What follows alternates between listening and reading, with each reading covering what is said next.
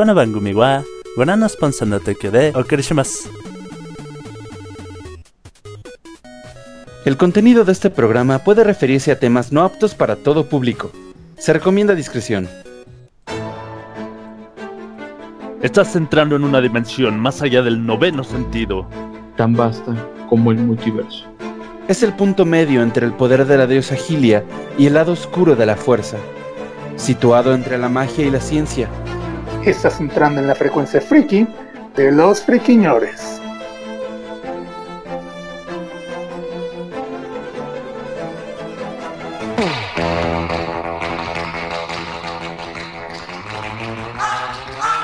¿Qué tal, friki escuchas? ¿Cómo están? Bienvenidos al mejor podcast friki del mundo mundial, que es la frecuencia friki de los friquiñores. Lo hacemos hoy, jueves 18 de marzo del año 2021. Son las 9 y media de la noche y me acompañan la lengua divina, el señorito Topotejón. Muy, muy, muy buenas noches. Sean bienvenidos nuevamente a Frecuencia Friki de los Friquiñores. Y el hashtag de esta noche es hashtag antes del fin del mundo, yo quiero. Antes del fin del mundo, yo quiero. Antes del fin del mundo, yo quiero. Yo quiero abrir un OnlyFans. O sea, yo sí, sí tengo ganas como de, de algo, hacer algo ahí medio sucio y medio público. Yo creo que solo te faltaría lo público. Bueno, yo, yo, yo lo puedo dudar. ¿Me sabes algo, Atena? No, pero, Se nota. pero Pues- se nota. Ustedes ya la escucharon, la, guapi- la no guapísima Atena Kirasagi. Hola, ¿qué tal? Muy buenas noches. Bienvenidos una vez más a Los Friquiñores. ¿Cómo era el hashtag? Hashtag antes del fin del mundo, yo quiero. Antes del fin del mundo, yo quiero. Yo quiero poner mi cafetería. Nice. ¿Cómo, cómo que- qui- quieres poner una cafetería en particular o cualquier tipo de cafetería? Pues en Una sí que- quiero poner una una, que sirva café. Una que sirva café exactamente. Y pastelitos y cositas así. Este, pero más tipo gótica. Oh, Oh, muy eso, interesante. eso está interesante. Sí, tengo dos, tres platillos así muy. Tengo un café Frankenstein, tengo el flan Drácula y cositas así. Pero pues, no se me logra concretar nada. Muy interesante. Pues esperemos que, que tus proyectos se concreten y ya, ya, ya llamaremos a toda la bandita de los friquiñores a, a departir en tu café. Sí. Y esperemos que eso suceda antes del fin del mundo. Bueno, también nos acompaña el verdadero príncipe de los nerds, el bueno Mem. Señores, señores, buenas noches y bienvenidos sean todos ustedes a este su podcast. Híjole, híjole, no, no, no, creo que no puedo decir eso de hashtag antes del fin del mundo. Híjole. No, creo que no puedo decirlo, si es algo. Tan ilegales. No, no es ilegal. Todo lo que le gusta es nada ilegal. todo lo que le gusta es ilegal, inmoral o engorda. No, ¿qué crees que no, te- no, ni- no es ninguna de las tres, eh? ¿Ah, no? De hecho, mira, en, el, en la cuestión de ilegal, definitivo es lo opuesto. Es totalmente legal. En la cuestión de inmoral, depende realmente de cada quien. Y en la cuestión de en que engordes, al contrario, hace bajar de peso. Ok. Entonces, híjole. Híjole. Está cañón. Y, Pero yo creo que y- sí se puede, sí se puede. y con nosotros también está el mamadísimo hijo no reconocido de Dross. El buen Rufus. Es el Rufus Dross. Este, Pensé que no te ibas a acordar. Pues bueno, buenas noches a todos. Gracias por sintonizarnos una vez más en este jueves de frecuencia friki de los friquiñores. Bienvenidos sean todos y yo antes del fin del mundo quiero hacer un videojuego. Si se Ándale. pueden más, más, pero al menos uno. Publicar un videojuego, programarlo o formar parte de él y publicarlo y que la gente lo disfrute. ¿Cómo de qué tienes ganas? No, pero espérate. Primero dile, primero pregúntale del videojuego. Bueno, sí, pero ¿de qué tipo de videojuego Un tienes cafecito primero con del, de del café gótico de Atena primero y luego ya. Pues algo furro. la verdad. Ah, qué raro. Hoy se, hoy se atrevió, señor. Vaya, hoy se atrevió. Sería- no, jamás lo hubiera imaginado. No, Pues, Nunca, ya, ¿eh? ya que, ya que furro. preguntan, solamente porque quieren saber. sí, nos encanta el chisme. No, pe- pero de hecho, este, sí hay desarrolladores, este, como tal furros, ¿verdad? O sea, Sí, yo, yo estoy siguiendo, yo estoy siguiendo ahorita el proyecto de desarrollo de un videojueguito que, que lo lanzaron como furro. La verdad está padrísimo, es de un corgi que, que controla elementos. El avatar. Ang. Andas. Yo exactamente pensé en Ang. Sí, es el avatar, pero en corgi. Ok. Es un Ok. perrito con su corazoncito en su colita. Yo estoy en espera de Brock, de Investigator. Bueno, muchachos, ¿tenemos frikinotas? Sí, Sí, bastante, de hecho. Empezamos con el topo tejón. Ok. Esta es una nota que va encadenada. Y voy a procurar ser lo más rápido posible. Empecemos con el día domingo, que fue la ceremonia de los Grammys. Como ya saben, es esta ceremonia donde premian a, entre comillas, lo mejor de la música. Y pues estuvieron ahí pues artistas como Lady Gaga, estuvo esta Beyoncé, Billie Eilish y BTS. Hasta aquí la primera parte de esta, de- de esta nota. Ajá. Vamos a pasar al siguiente punto. El martes, lamentablemente, en Atlanta hubo una serie de, de tiroteos en el que eh, atacaron varios spas, per- perdón, no sé si fue en At- en Atlanta, perdón, eh, donde atacaron varios spas y donde hubo eh, co- como consecuencia la muerte de varias eh, trabajadoras de, origen asiático. Siguiente parte de la nota. Un día después del atentado, surge eh, la compañía Tops, esta, esta compañía de tarjetas que crearon a los Garbage Pail Kids, que son la parodia burda y tosca de los Garbage Patch Kids, lanzan una serie de tarjetas haciendo referencia a todos los este, premiados y todos los artistas que estuvieron en la noche del Grammy del domingo pasado. La situación es esta.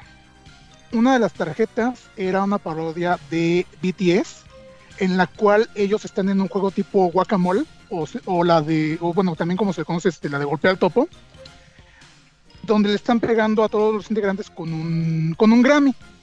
Órale. ¿Qué pasó? Pues resulta que eh, esto, bueno, a raíz del ataque, de- del ataque en los spas, se crearon eh, varios movimientos en redes sociales en el que estaban pidiendo que se parara la violencia contra las personas de origen asiático que radican en Estados Unidos y pues a nivel mundial más que nada porque pues sí vamos, en Estados Unidos hay mucho racismo en general en, en- contra cualquier este, etnia, pero pues ahorita querían evidenciar que los asiáticos también sufren de, lamentablemente, de, racismo por parte de por los mismos norteamericanos. Entonces, lamentablemente sale esta tarjeta y las fans de BTS montan en cólera acusando de racismo. Bueno, no solo las fans, en general fue el movimiento, la, la- a consecuencia del movimiento este que les digo, eh, todo el mundo se fue sobre la compañía Tops para pedir que quitaran de circulación la, tarjeta porque se, se les hacía de, mal gusto. Que vamos a ser francos, las, la- las tarjetas que hacen actualmente Tops de esta serie de eh, Garbage Pail Kids ya, son tan- ya no son tan, tan grotescas como antes. Antes eran muy este, escatológicas, eran de incluir pus, barros y cosas muy desagradables. Y ahorita ya son una, una parodia muy este, inocente hasta cierto punto. Pero bueno, volviendo al punto. Eh, eh, qui- quienes más este, se encargaron de atacar a la compañía Tops fueron las fans de BTS, el famoso ARMY, alegando pues que no es la primera vez que eh, la gente incurre en actos racistas contra la banda. Y esto a raíz también de que estaban muy molestas ya que el domingo en la premiación del Grammy ellos no ganaron el Grammy, el único Grammy al que estuvieron nominados. A lo que voy con esto es que, ok, entiendo eh, que estén a favor de la lucha en contra del racismo, entiendo que el movimiento, que, que estén aprovechando su fanatismo para promover este movimiento anti-odio, pero no todas, pero sí muchas de las fanáticas de BTS se encargaron de llenar de comentarios racistas, misóginos, amenazas de muerte y otra serie de insultos horribles a Beyoncé, a su hija y artistas como Taylor Swift y este Ariana Grande, Billie Eilish. ¿Por qué? Porque BTS no ganó. Pero vamos, el punto es que estaban siendo horriblemente racistas contra Beyoncé y su hija. Lo cual a mí me sonó mucho, me chocó mucho que el domingo estaban precisamente atacando a una persona, a una mujer, por su color de piel y a su hija, haciendo una serie de comparativas horribles. Y dos días después empiezan a pedir respeto y a, pedir que no haya más racismo. Digo, no todas las fans estaban en este movimiento, no todas las fans estaban este, siendo así de, tóxicas, pero creo que hay que tener un poquito de madre, con todas sus palabras lo estoy diciendo, para exigir una, cosa cuando tú no cu- cuando este, tú no lo estás haciendo, vaya, es, es muy hipócrita de parte de esta gente. No digo que sean las únicas, hay mucha gente en general que tiene esta mentalidad de eh, persinarse y por el otro lado estar mentando madres, ¿verdad? Pero simplemente este, pues saco a colación esto porque pues se me hizo interesante mencionar eh, la doble moral que hay en general en la sociedad. Entonces, tú no puedes estar exigiendo respeto a tu banda porque están atacándolos por racismo, cuando tú estás este, ejerciendo ese mismo racismo contra otras personas. Entonces, pues, es una nota un poco polémica, es una nota un tanto difícil de eh, discutir, pero pues vamos, es lo que quería comentarles como nota el día de hoy. No sé qué tengan que opinar ustedes, cuál sea su perspectiva. Yo, so- ah, yo solo creo que te faltó de- de, este, decir, se tenía que decir y se dijo. Sí, dijo. Pues en pocas palabras digo, o sea, insisto, no todas las fans de, de- de esta banda eh, y en general no, to- no, no, no, no toda la gente tiende a ser con esta con, con este tipo de personalidad tan tóxica, pero pues sí me sí me causó mucho mucha molestia, vaya, siendo honesto, eh, que, que, que se pusieran en esta posición cuando ellas este, estuvieron atacando de manera terrible, terrible a, a otras personas por un motivo similar. Es como, es que es, eh, sinceramente es como ser hipócrita. O sea, de un lado sí, sí está mal, pero del otro lado no, sí está bien. Y es la misma situación. Yo la verdad es que no había entendido qué había pasado, como que esta semana me desconecté del mundo y este sí vi que estaban poniendo cosas como este solo porque tienes el dinero y puedes pagar Grammys, Cough Cough Beyoncé y yo así como que dije, ¿qué onda? no?". Pero la verdad me desconecté. Hasta estos últimos días me estoy enterando que pasó todo esto. Y pues sí, yo creo que no puedes estar atacando a una persona, ya sea por lo que sea, por su sexualidad, por su color de piel, por su religión, y luego exigir respeto hacia tu banda favorita o algo, o grupo favorito. ¿no? Sí, exacto. Y más que ellos son asiáticos, bueno, son coreanos. Y pues obviamente de por sí, como que los asiáticos tienen, han sido muy discriminados también, han sufrido mucho racismo. Eh, o sea, incongruencias. Como dicen, ¿y la hipotenusa? En fin, de hipotenusa, pero ¿quiénes somos nosotros para juzgar? Pero ¿quiénes somos nosotros para Pero ¿quiénes juzgar? Esa es, la, esa es la frase de este podcast. Pero ¿quiénes somos nosotros para Tres juzgar? podcasts después, ¿quiénes somos nosotros? Somos los friquiñores. Bueno, antes de mandar, bueno, antes de presentar la siguiente nota, quiero mandar saluditos al buen Edgarino Kun que nos manda saluditos a través del chat de Mixeler. Aló. También saluditos al buen Ursa Gil que juega con nuestro hashtag. Dice hashtag yo antes del fin del mundo quiero volver a amar. Oh, mi Tan bonita, dan ganas de abrazarlo. Se vale, puedes vale. amar todos los días a ti mismo. Pero yo me imagino que busca una, el amor de una pareja. Sharky nos está escuchando también a través de Twitch. Hola, Uy, Sharky. Y, y, y ahora sí, ¿quién más tiene notas? Yo, Vas a tener. pues nuestras plegarias han sido escuchadas y por fin, el 22 de abril, eh, Aniplex y Konichiwa han anunciado por fin que se va a estrenar la película de Kimetsu no Yaiba Infinity Train. Vientos. En Norteamérica, ¿verdad? No, en ¿No? México, 22 de abril. 22 de abril en México. 22 de abril en México. Konichiwa Fest hizo ayer el anuncio incluso lo puso así de, ahora sí podemos decirles esta noticia, o sea, que es algo que estaban esperando. Yo creo que que bajara un poquito la, la situación de la pandemia y que les dieran autorización pues de, de hacer los estrenos, ¿no? Entonces, oficialmente 22 de abril se estrena en América Central, Latinoamérica, no sé en qué tantos lados, pero por lo menos en México, sí. Sí. Mm. ¡Ey! Bien. Vámonos al cine el 22. Sí. Sí. Oye, yo sí secundo la emoción. No lo sé, amigos, yo tengo miedo. Yo me puedo ir como, como este, con traje de para desechos tóxicos, ¿eh? No, yo no tengo Yo, problema. yo quiero una burbuja para hámster. Traje este. Traje Chernobyl. Ajá, exactamente. Yo quiero una burbuja para escoger hámster de dos metros. Asiento y asiento. No sé cómo se está manejando eso de los cines ahorita. Si es asientos separados o. Que sería lo más prudente. ¿Alguien ha ido al cine? No. Recientemente, ni idea. Esa va a ser mi primera ida al cine después de un Yo, año. yo, yo siento que va a estar va a estar complicado, ¿sabes por qué? Porque si realmente quitaron asientos, ahora hay como que más visibilidad, Oye, sí. ya no va a estar tan fácil. Digo, este, ver la Ah, película. espera.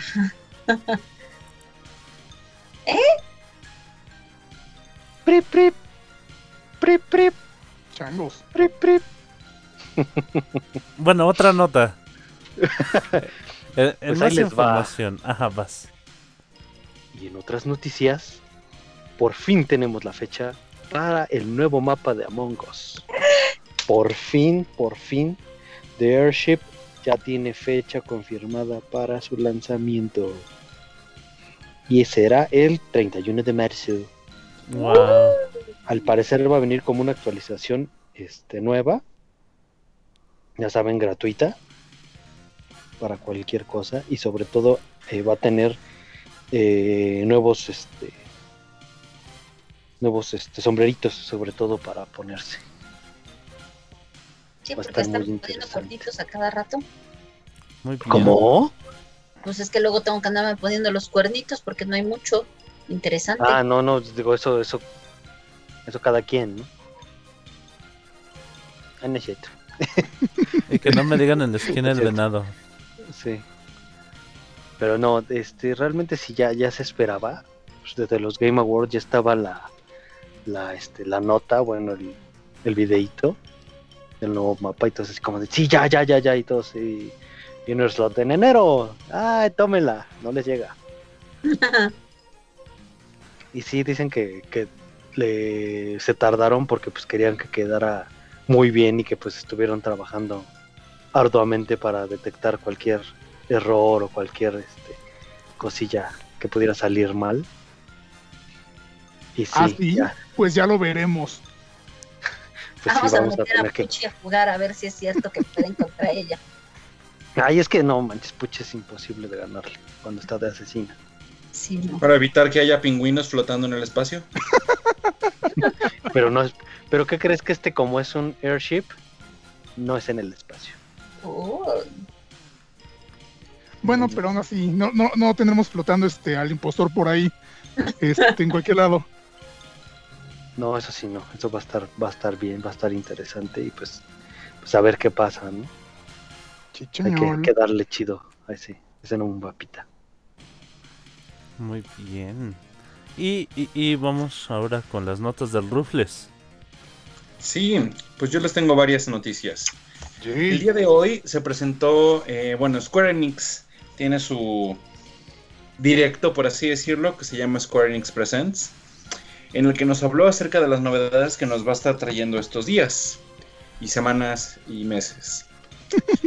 Tenemos Just Cause Mobile, Hitman Sniper, alguna especie de cosa extraña de Space Invaders, The Host Spell Bubble, una expansión para Marvel's Avengers, nueva generación, Scarlet Nexus, Balam Wonderland y tenemos, eh, esas son como que las que son menos llamativas, pero tenemos tres elementos que sí son bastante importantes o que tienen como que nombres más llamativos de cierta manera, sí. Tenemos primero Tomb Raider Definitive Survivor Trilogy. en el que a tener toda la trilogía, bueno, la, la, la última trilogía de Lara Croft, por así decirlo, que La incluye trilogía de Crystal Dynamics.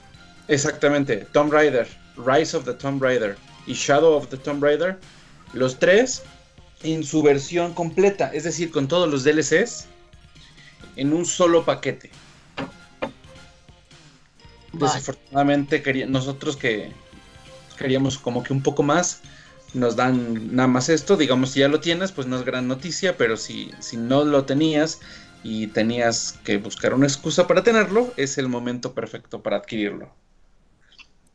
Además, tenemos nueva entrega de la saga Life is Strange, que se va a llamar True Colors. Y nuevamente, una colección ahora remasterizada de Life is Strange, que es un juego pues que ha tenido bastante popularidad debido a las mecánicas que tiene son bastante únicas. Y pues su historia tan llena de, de- de misterio y ah, que es algo ton- tan... Tontan. ¿Tontan? Es muy... Tan tontín, tanto. a pesar de que sí es como fantasioso, es como que de las historias más cercanas que te puedes encontrar en, en, en los videojuegos, porque evoca mucho el tema de, de, de los sentimientos en- en- entre las personas. Además de esto tenemos Forspoken, que es una aventura bastante interesante que nos tiene una chica afroamericana en una especie de futuro posapocalíptico, dando exactamente en el clavo del tema de hoy. Se ve bastante bien el tráiler que, que mostraron, pero sí, eso sí, tenemos que la fecha de salida es hasta el 2022. ¿Hay tanto? Bueno, Sí. Por otro lado, PlayStation, patrocínanos. En nuestra sección de PlayStation, patrocínanos. Sí. Pues la tienda de PlayStationStore.com. Por fin, después de quién sabe cuántos años que ha existido el, el asunto, ya agregó finalmente la función de wishlist. En la que si a ti te interesa un juego, puedes agregarlo a tu wishlist y en el momento en el que entre alguna campaña de precios especiales o que pase a ser un PlayStation Hits o pase cualquier cosa relacionado con el título que tú tienes en tu lista, pues tú vas a recibir una notificación en tu correo para que puedas estar bien atento de las novedades de los títulos que te gustan y los que quieres comprar. Además de esto, eh, continuando con el tema de la campaña Play at Home, se han anunciado 10 juegos, 10 que van a estar gratis para todos los usuarios que tengan un PlayStation 4 o 5, sin importar si tienes o no una membresía Plus. Tenemos eh, en, la forma normal Absu, Enter the Gungeon, Res Infinite, Subnautica y el título más interesante que tenemos en esta pequeña lista es The Witness. Estos lo van a poder descargar según parece, dicen que a partir del 25 de marzo. Si además tienes tú tu equipo de realidad virtual de PlayStation, vas a poder también jugar completamente gratis Astrobot Rescue Mission, Moss, Thumper y Paper Beast. Pero la estrella de, de esta campaña definitivamente es Horizon Zero Dawn Complete Edition. sí. Protejón estaba esperando este, este, Este juego, lo iba a comprar.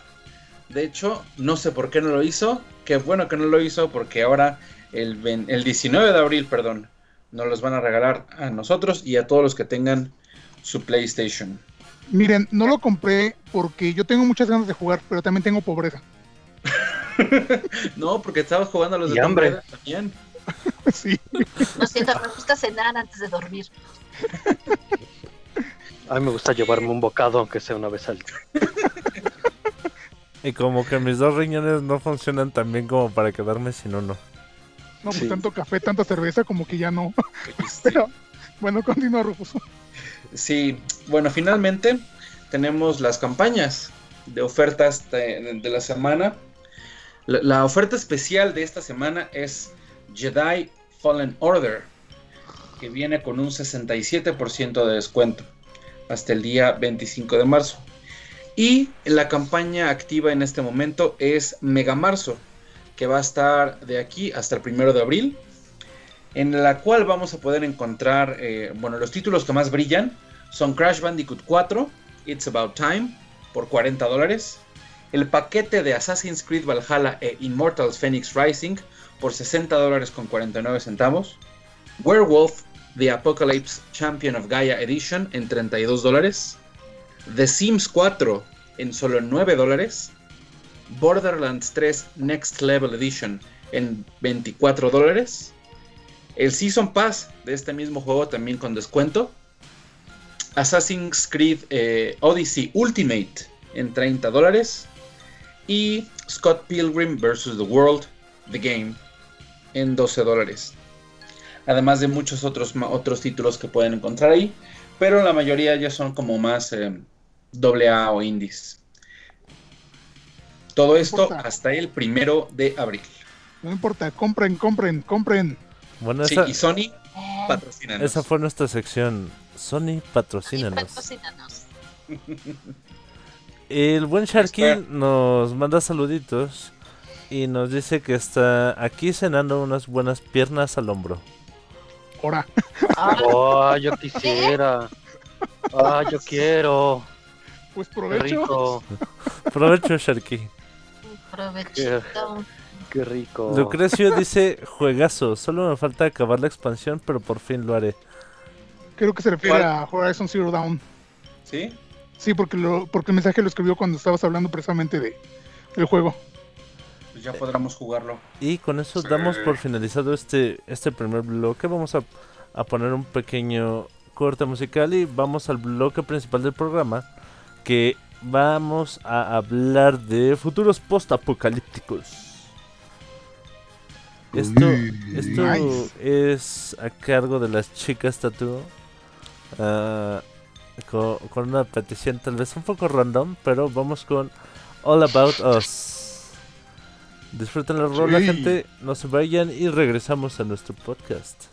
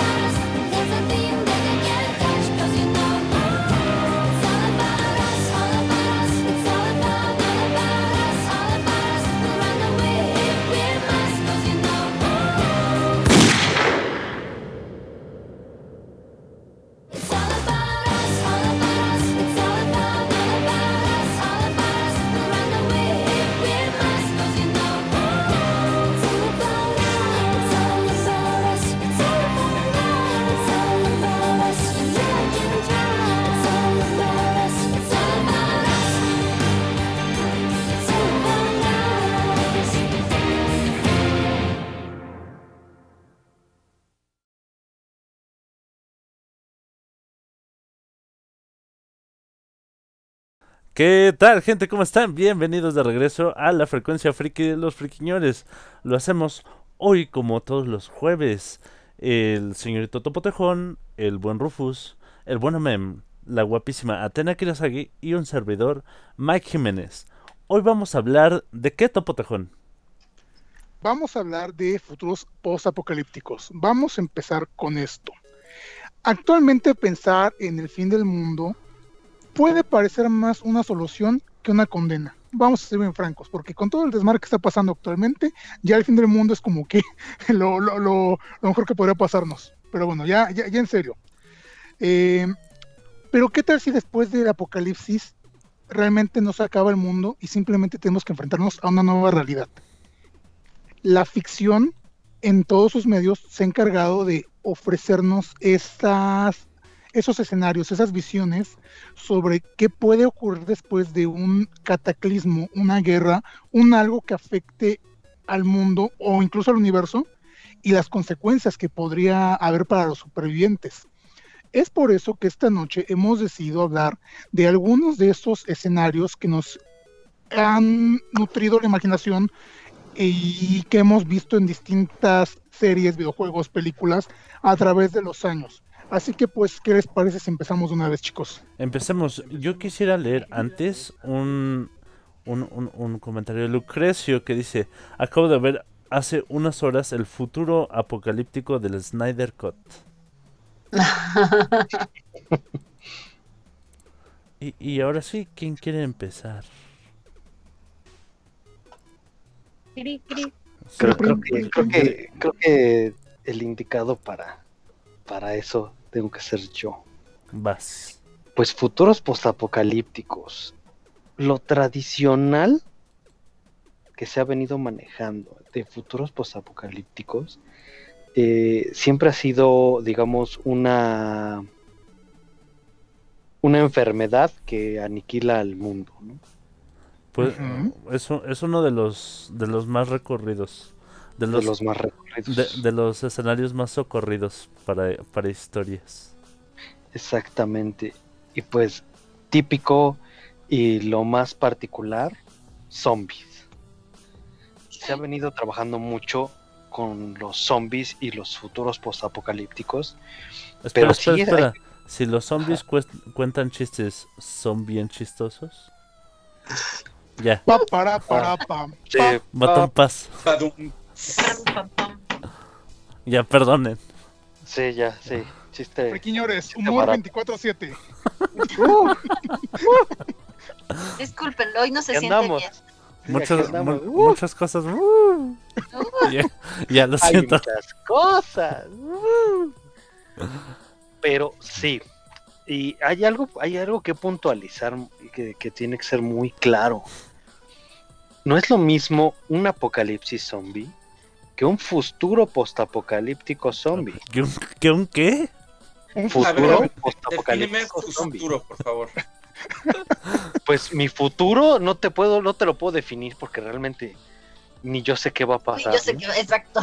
No sé qué voy a hacer cañón. mañana. Sí, exacto. Todavía no tengo planes para mañana. Como Lo más seguro es que voy a este voy a quedarme en mi casa, encerrado, algo por el estilo, ¿no? Güey, eh, estás hablando y, lo- y- de, de- de las tres frases que, que, que hilaron ahorita entre todos, se me ocurrieron dos cumbias. La de yo no sé mañana Claro, pues yo no sé mañana. y, y luego la de este. ¿qué, qué voy a hacer mañana? Ah, pues voy a vivir, voy a cantar. bueno, ya, perdón, perdón, yo también ando. Sí, como que ¡uh! Continúa, chale. perdón. Por favor, compártanla. O sea, no manchen. Ya consiguieron los brownies de cuatro días, ¿verdad? Sí, ya, ya, ya empezaron con su. Es, de- es de la que le puso el pelo verde Billie Eilish. Yo nada más veo al, to- al topo tejón montado en su pony salvaje. Ahora, cantando pony salvaje. Lo que más me preocupa es que veas al pony. ¿Qué- qué- bueno, ¿qué, ¿qué es más preocupante? ¿Ver un pony salvaje o andar montado en un pony salvaje? O en un, es un misterio, Imaginario. Bueno. Drogado. en un unicornio salvaje. es un misterio médico. Es que para que sepas que es un pony salvaje, es que estás muy en el viaje también. Sí.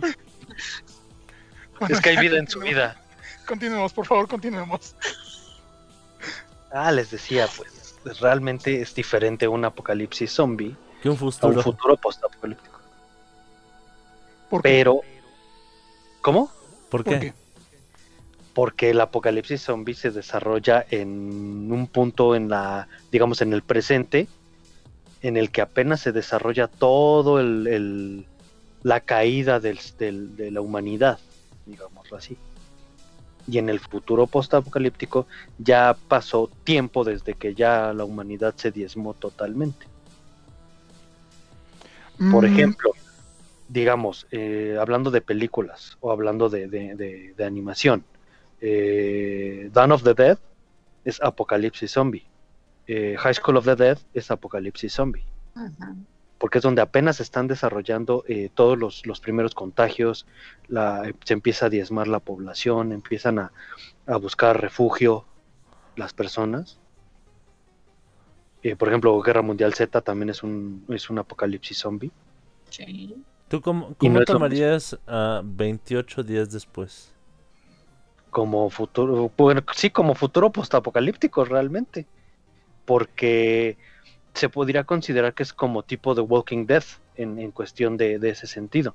Eh, Es que de hecho, qué, qué- qué bueno, y perdón que te interrumpa, qué bueno que tocas bien eh, este, eh, eh, esta cuestión. Porque, Yo normalmente toco bien.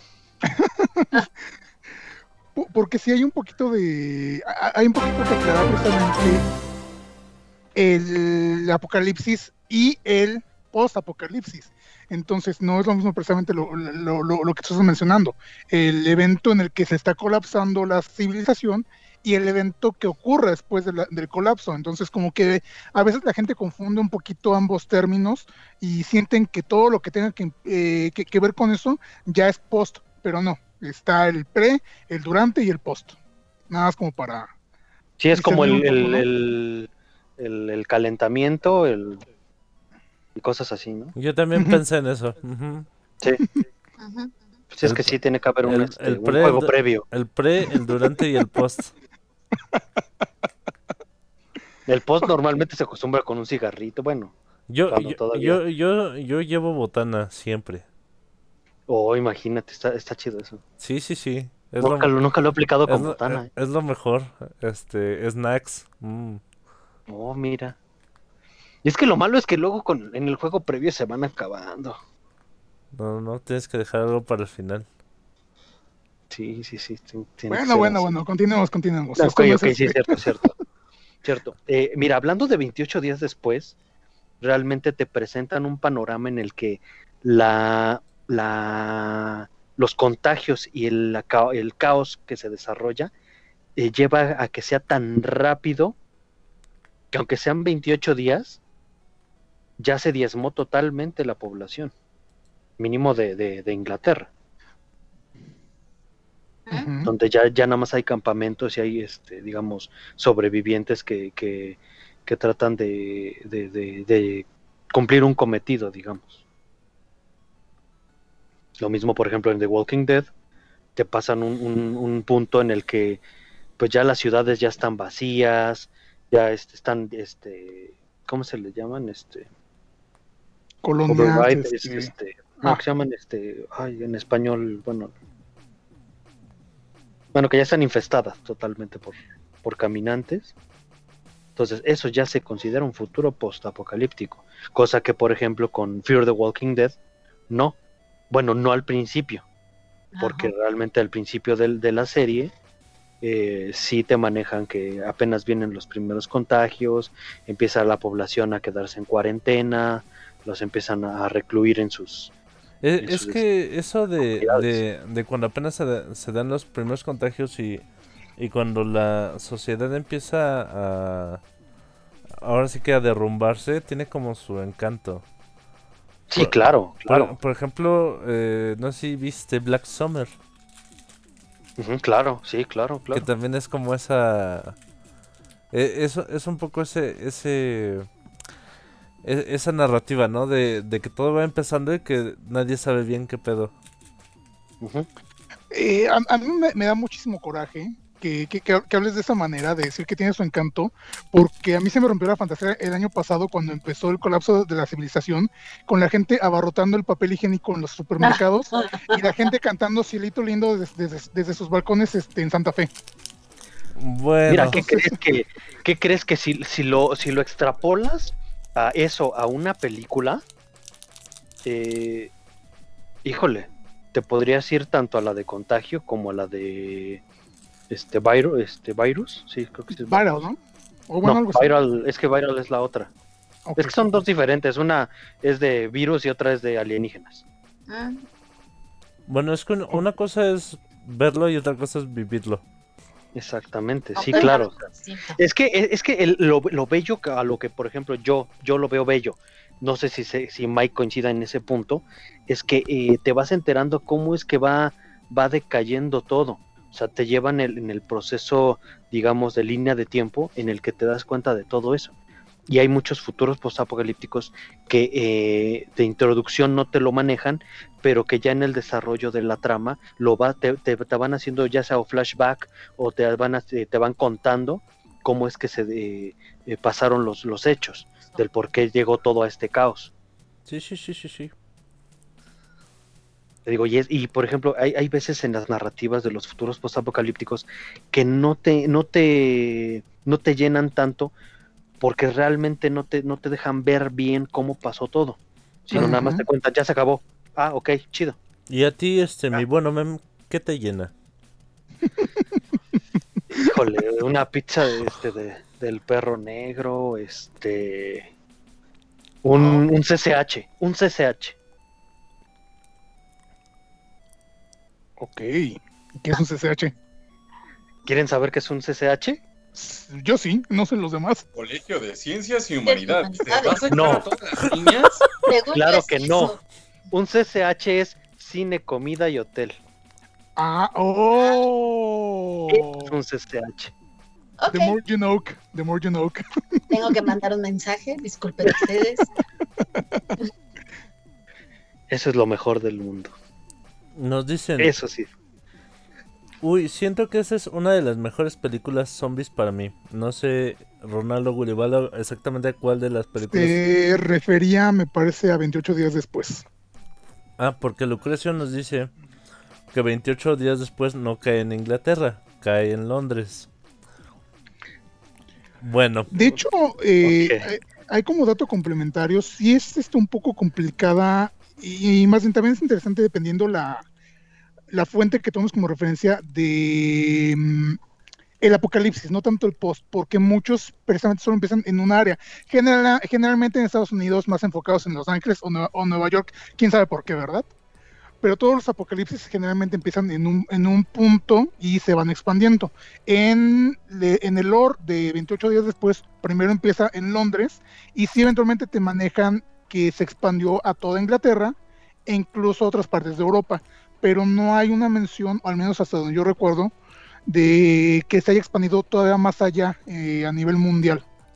De No, hecho, no. no. se supone que en 28 semanas después eh, solamente te pasan que llegan a, a París. Sí, por porque la incluso, porque incluso al final de la, de la película, de la primera, mencionan que París ya, ya había caído. O algo así, recuerdo que hay un audio que se, que se filtra que, que- que está mencionando la caída de, de una nación, no recuerdo de cuál, pero, pero sí, el punto es que pues muchas veces este, pre- precisamente hay que tomar en cuenta también eso, que los futuros post-apocalípticos tienen que realmente, al menos para mí, afectar a nivel mundial y no solo un área determinada, porque si no simple- simplemente se puede considerar como cataclismo, eh, catombe, no sé cómo decirlo, como lo En lugar, de, en lugar de pandemia, epidemia. Ajá. Epidemia, ajá. Pero sí, imagínate. Pero digo, eh, ya hablando, eh, no sé, como que para mí el mejor este futuro postapocalíptico que hubiera podido vivir sería el de Zombieland. Ah, estaría padre. A mí me gustó mucho. A mí me gustaría ser Columbus, definitivamente. Pero eso ya no se puede, ya no existen los Twinkies. Sí, existen los Twinkies, ¿cómo no? Los Twinkies Señor, ¿en qué mundo vive usted? en uno en una realidad alterna. Sí, yo creo. Mm, No, lo que pasa es que sí se supone que hace un par de años hubo una situación con la marca en Estados Unidos, ¿no, Rufus? ¿O cómo estuvo ese rollo? ¿No te acuerdas? Pues de hecho fue como un poco más general de cierta manera. O sea, aquí existen todavía hasta los submarinos que son como que la versión mexicana y sí hay como los Twinkies, pero ya son diferentes. Antes los Twinkies eran este de Wonder, ahora son de Marinela. Hubo ahí un cambio en el aspecto de pues algo como de derechos de cierta manera, o sea, de quién es el dueño de, de la marca y así. Y sí, se derivó precisamente del hecho de que este en Estados Unidos hubo alguna situación de, de que los Twinkies como que dejaron de, de existir y fue por eso que aquí Marinela tomó la marca. Porque era como que- Bueno, Marinela puedes, puedes hacerlo como Tallahassee, que se quería ir a México por los submarinos. Ah, sí, su, fra- su frase tan épica. Bueno, per se, eh, los Twinkies eh, allá en Estados Unidos son de la marca Hostess, Ajá. Ajá. Hostis. de hecho. Pero Bimbo compró Hostes, si no mal recuerdo, entonces ahí fue cuando empezó toda esta... Lo que pasa es que también estamos hablando un poquito de desinformación de, de medios, como les comentaba en otras ocasiones. Hubo un teléfono descompuesto y entonces por eso mucha gente empezó a pensar que realmente ya no había Twinkies en Estados Unidos cuando simplemente cambiaron de em, distribuidor, de Ajá, de proveedor, digamos. proveedor, ajá. Pero bueno, ya esto es este, una cuestión más este me- me- mercadológica y creo que nos estamos alejando otra vez del, de- del contexto. Antes de Y regresar- solo puedo decir la frase eh, característica y la clásica de Tallahassee. Ajá. Time to nut up or shut up. Bueno, bueno, pero recuerden además hablando de teléfono descompuesto que el domingo deben de unírsenos para jugar Gartic Phone. Ay, sí. sí. Sí, muy- señor. Estuvo muy divertido. Sí, por favor, este, si, si notan algún dejo de, de trastorno psicológico en alguna persona en particular, pues lo sentimos mucho. Estamos hablando de Rufus otra vez. No, ¿cómo No, crees? En general, en general muchos, este, ahí podemos estar este, expresando ciertas este, emociones que no estamos este, diciendo realmente. Ajá. Bueno, antes de continuar con nuestro siguiente escenario post-apocalíptico, quiero hacer el comercial de que tenemos una página en buymeacoffee.com. Es buymeacoffee.com, diagonal frikinores. Gente, si les gusta nuestro contenido, nos pueden apoyar comprando una pixita. Desde un dólar hasta tres, cinco o los que quieran. Se les agradece mucho. Y con, con esto podemos comprar las, las vacunas que faltan para, para la cartilla del buen Rufus, para que no le vaya a dar este ni ni ni, ni moquillo, sí, ni, ni parvo, ni otras cosas feas que le dan a los furros. Recuerden, vacunen a sus furros y esterilícenlos. Y, y, y bueno, ahora sí. No es como si me pudiera reproducir. ¿Quién No sabe? lo sabemos. Pienso que no un lo día sabemos. vas a comer tanto que te vas a separar en dos Rufus. ¿De, de a Sheldon Cooper? Ándale. Mitosis. Ajá, va a ser mitosis. Bueno, ya hablamos de eh, esto que viene a ser los, opa- los apocalipsis zombies. ¿Qué, qué otros eh, escenarios apocalípticos tenemos? Me gustaría traer a, ahora sí que a la mesa lo- las rebeliones de las máquinas. Oh, Que también me, me ultramaman. Por ejemplo, bueno. Matrix, Matrix. Ma- Matrix para mí fue así súper brutal. Fue- me, me voló la mente. Cada, cada película me voló la mente una detrás de la otra. es que te deja pensando en realidad. Sí, sí, sí. Rufus. Sigo pensando si estamos en la Matrix. Sí, e- e- e- esa es una constante. Desde que todos vimos la película, es una constante pensar: es, ¿estoy en la Matrix o estoy viviendo mi vida normal? Hmm, Mm, Y además Rufus es programador. Oh, sí. Es el elegido. Es el elegido. ¡Yay! Pero, imagínate, imagínate que Rufus es, es este.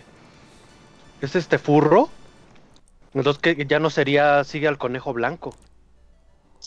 Sería sigue al No. humano blanco. No, o sea, pu- puede seguir siendo el conejo blanco, digo, pues furro a final de cuentas. No pero imagínate un Matrix furro, o sea, totalmente furro. Ah, su mecho. De hecho, Ya eh, no seguiría. eh, no- el no sé tatuaje sería de un humano. ¿no tienes todavía co- comisiones en gabardina negra? No, tengo. Creo que lo más cercano es el uniforme de los perros de los militares de Full Metal Alchemist. Yo siento que ahí Rufus le queda más el papel de Morfeo. ¿Por qué? Como más rudo, más, más este. Más intrépido, más así como de. Me los chingo a todos. Oh. ¿Y si Rufus? Pues. mm, puede Le- ser. Leve. Pues, Si ellos se dejan y yo quiero. Pues espera, Sí, ¿expliqué no, pues. cómo hablaban? No, eh, a ver, Atena, de- es que ese es otro chingárselos. Ah, por eso, específico. ¿De Él, cuál él lo- hablan? él- él- él lo maneja de otra manera. Ok. Pues es que no, no, no me veo como, como Neo, definitivamente. A pesar de Keanu Reeves y los chistes de, los mamado y Keanu Reeves y demás de, de- mi look. Como que no. Oye, Rufus, y aprovechando que tomaste palabra y haciendo un poco de referencia a lo que menciona Mike sobre futuros apocalípticos relacionados con máquinas, yo sé que quieres hablar de esto, Nier Automata. Sí. Bueno, de hecho es... ¿Qué, ajá. ¿qué tan influenciado está por, eh, o o bueno, qué, qué tan referente es a, a esa situación de un futuro posapocalíptico relacionado con este máquinas? Sin spoilear, sin spoilear, porque ya sabes que aquellos spoilers no.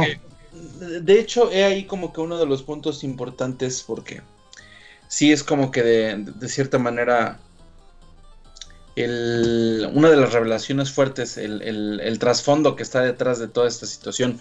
Pero sí, definitivamente eh, de las últimas cosas que he tenido la oportunidad de jugar y que casualmente está metido en el tema de los futuros postapocalípticos, eh, Nier Automata y posiblemente la demás saga de Nier también. Estoy en espera de que salga Nier Replicant, que es el remake del, del anterior.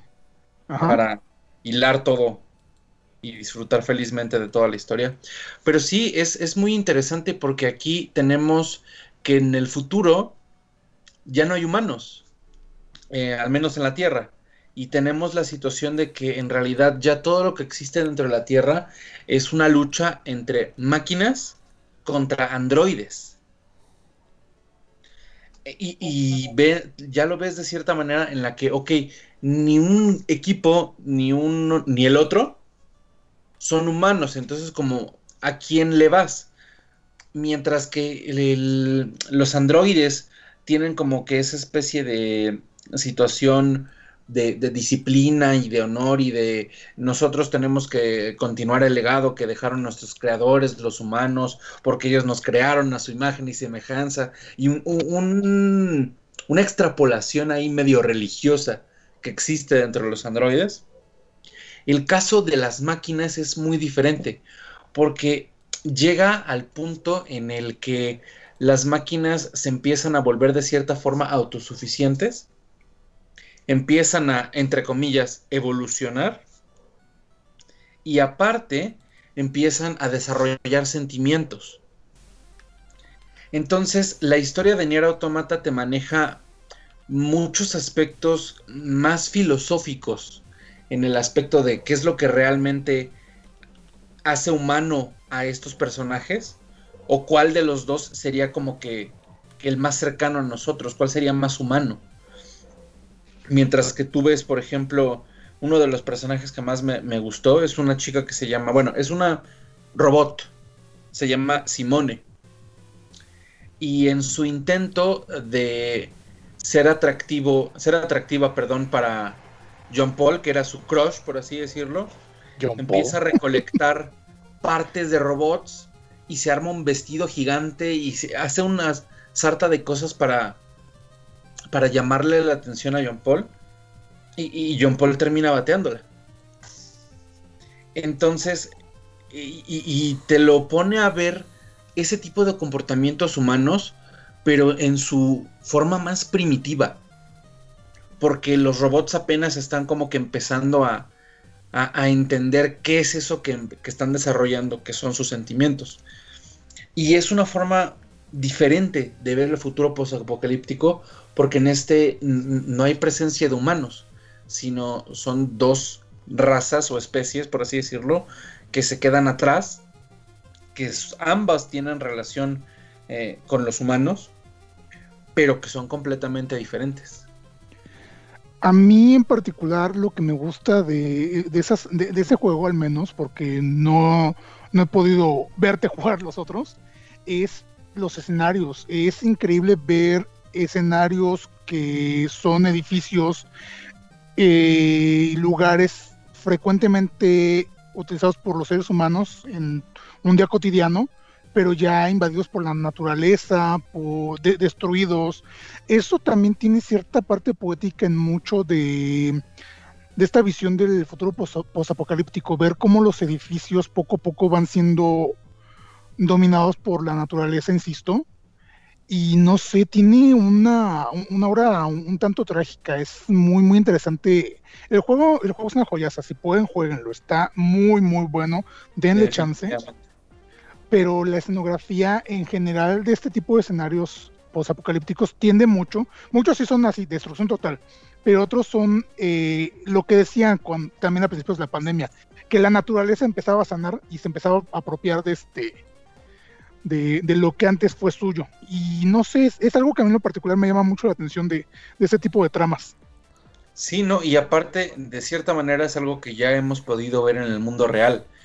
Por ejemplo, en el caso de- del ¿Chernobyl? desastre de Chernobyl, exactamente, en el que años después eh, que la gente regresa a, a- a como nada más ver cómo está el- la situación, porque no, no se puede evitar, pero sí se puede como visitar, de cierta manera, en el que literalmente los escenarios son tipo los que encuentras en Nier Automata en edificios que están a medio de destruir, pero que están completamente cubiertos de, de plantas, que ya eh, entre las ventanas y entre las vigas y entre todo ya hay enredaderas. Y, y la naturaleza se abre camino a partir de todas las estructuras que se quedan ahí. Que de hecho también es algo que se vio, si no me falla la memoria, en este The Last of Us, ¿no? Sí. Pero no es lo mismo verlo en un videojuego que en un, En la vida real, en la obviamente. vida real. Aquí te, te das cuenta de que en ocasiones este, tú dices, no, pues el, el- el arte imita la vida, pero de cierta manera al revés también. La vida imita al arte. Pero de tu arte a mi arte. Nos dice el buen Arno que insiste en que Nier Automata y Soma pueden estar conectados.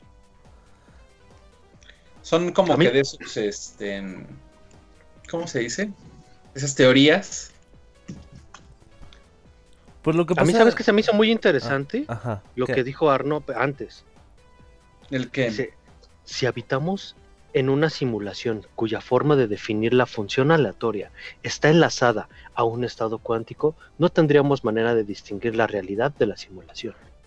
Y es aquí cuando todos nos ponemos nuestros gorritos de aluminio y empezamos a crear teorías conspirativas. Tan, Quiero una pastilla. Quiero salir de la Matrix. ¿Tú cuál te echas? Ah, no, ¿verdad? Este, ¿eh? ¿Qué cuál te echas? Pásame el supositorio. de Pásame el supositorio Sí, de allá. Ese es un extintor, señorita. Ay. No, Vaya. tampoco llega tanto, no seas así. ¡Golosa! Bueno, aprovechando que estamos a, pero- aprovechando que estamos buleando a Atena, Atena. ¿Qué tienes que decirnos tú respecto de, de- de escenarios posapocalípticos? ¿Cuál es el que se te viene a la mente más y que más te ha llamado la atención en, en todo lo que has visto? Ay, a ver. Pues mira, yo estaba pensando en dos series, ¿no? que, bueno, sobre todo una me dejó pensando mucho. Eh, a lo mejor no es un escenario post-apocalíptico global, pero sí para una zona en específico. ¿Cuál, cuál? Se llama Japón se hunde. No sé si ya la han visto o si han leído la novela. Sí, bueno, creo que la animación o la película, no estoy seguro, se estrenó el año pasado, ¿no? Es de lo que más sonó de, de, de animación, si es que es animación, no, no recuerdo exactamente, pero Sí, a ver, son, con- son 10 capítulos, 10 Ok, episodios, perdón. De hecho, está en la, en la plataformita roja, de que ya que no, tampoco nos paga igual que Sony, no, no sé. Netflix, no, la pueden encontrar en Netflix, ¿no? Eh, es muy buena porque, bueno, en sí es una novela, ¿no? Originalmente fue una novela de los setentas, setenta y algo, no, no recuerdo bien el año, en el que se plantean la posibilidad de que Japón, que es una isla, y por las fallas este, de placas tectónicas que tiene y la cantidad de actividad volcánica que hay alrededor, se llegará a hundir. Empiezas a ver la serie y no llevas ni 10 minutos cuando ya están los trancazos. O sea, así entras, tres minutos después, ¿qué pedo, qué pedo, qué pedo, qué pedo? Hmm. O sea, sin juego previo. Sí, ajá, o sea, sin nada. Como, como el meme, o sea, literalmente eh, voy llegando y ya empezaron a, a llover vergazos. Ajá. No, pero a ver, a ver, espérate, espérate. Estamos hablando de otra cosa. No, no, seguimos hablando de... Fíjate de que ahora sí que um, a- agrupando el, el, el género, vamos a decirle así, de, de lo que está hablando Atenea, podríamos, podría entrar dentro de desastres ecológicos. ¿Cómo? Podría entrar dentro de desastres ecológicos. Ya, de- ya sé que dije algo redundante. ¿Cómo? No, pero es que como que ese es así como te, te entra adentro. Entra dentro. De hecho, lo tomé por ahí, por dije, ay, caray. Pues tú tómalo por, ¿Por donde dónde lo tomaste? Sí, de, de hecho Lo hay, tomé por hay- ahí. hay varias este post-apocalípticas em, de zonas, podría decirse, Ajá. Claro. debido a, a desastres naturales, como por ejemplo eh, terror en Chernobyl. Sí, claro. No sé si la vieron. A mí me encantó. También está, bueno, esta de El día después de mañana. Y de después de mañana. Soy leyenda. Sea, son- Esa son- leyenda. soy, pero soy leyenda sí, fue, sí es un fenómeno mundial. O, o, o la de Wally. Pero. Ah, Wally, ajá, la de Disney. Oh, sí, sí, sí, sí, sí. Tienes razón, tienes razón. O, o, o Subasa también, Reservoir Chronicle. Es que también, o sea, Ay, depende.